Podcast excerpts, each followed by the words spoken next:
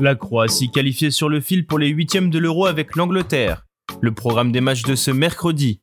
Le choc entre la France et le Portugal. TJ Savanier devrait jouer les JO avec la France. Et enfin l'OM qui accélère sur son mercato avec Gamero et Vass. On parle de tout ça dans le journal Made in Foot du jour.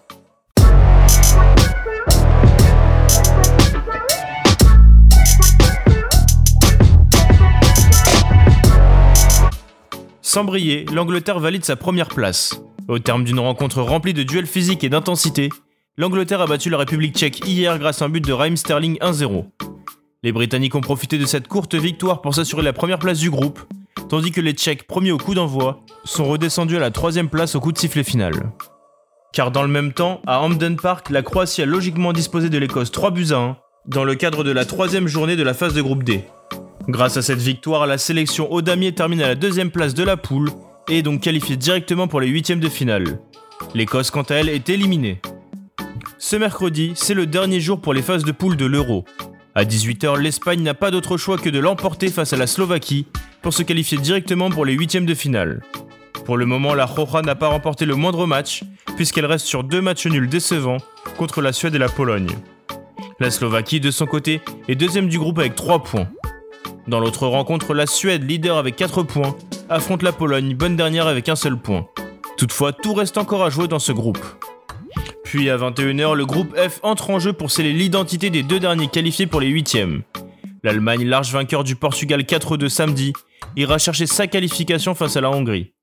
De son côté, la France et le Portugal offriront aux amoureux du foot un remake de la finale de l'Euro 2016. D'ailleurs, la presse sportive portugaise est plutôt optimiste pour la rencontre. Abola titre le calcul le plus simple à faire est de gagner pour se qualifier au huitième de finale.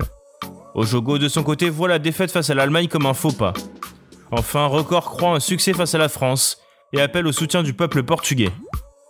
Pour cette rencontre, Didier Deschamps devrait faire trois changements par rapport à l'équipe qui a affronté la Hongrie samedi.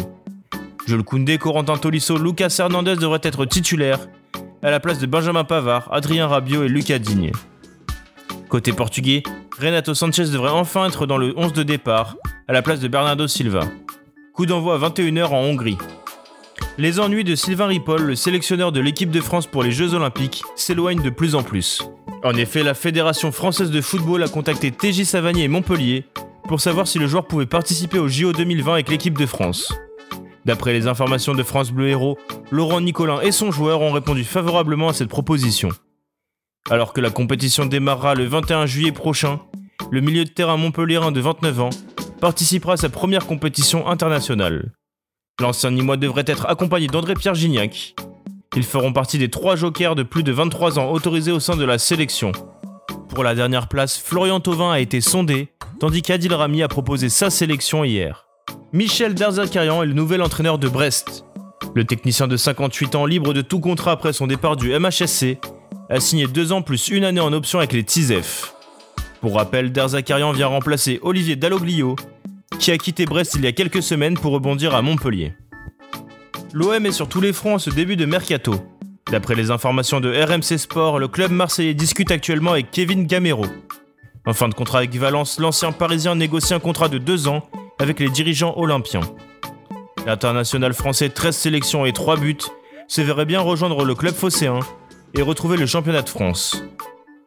D'autres clubs français ont tenté de négocier avec Kevin Gamero, mais le buteur est plus proche de Marseille, avec qui il a déjà discuté par le passé.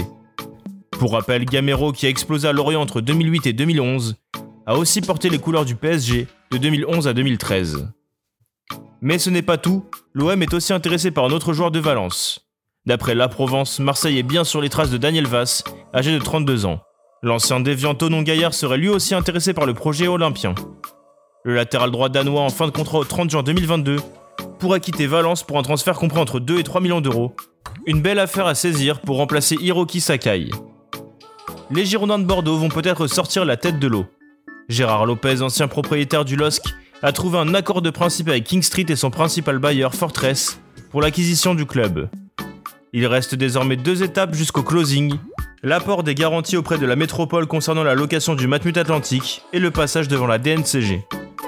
Merci de nous avoir écoutés. N'hésitez pas à partager et à vous abonner pour de nouveaux podcasts. À bientôt sur Made in Foot.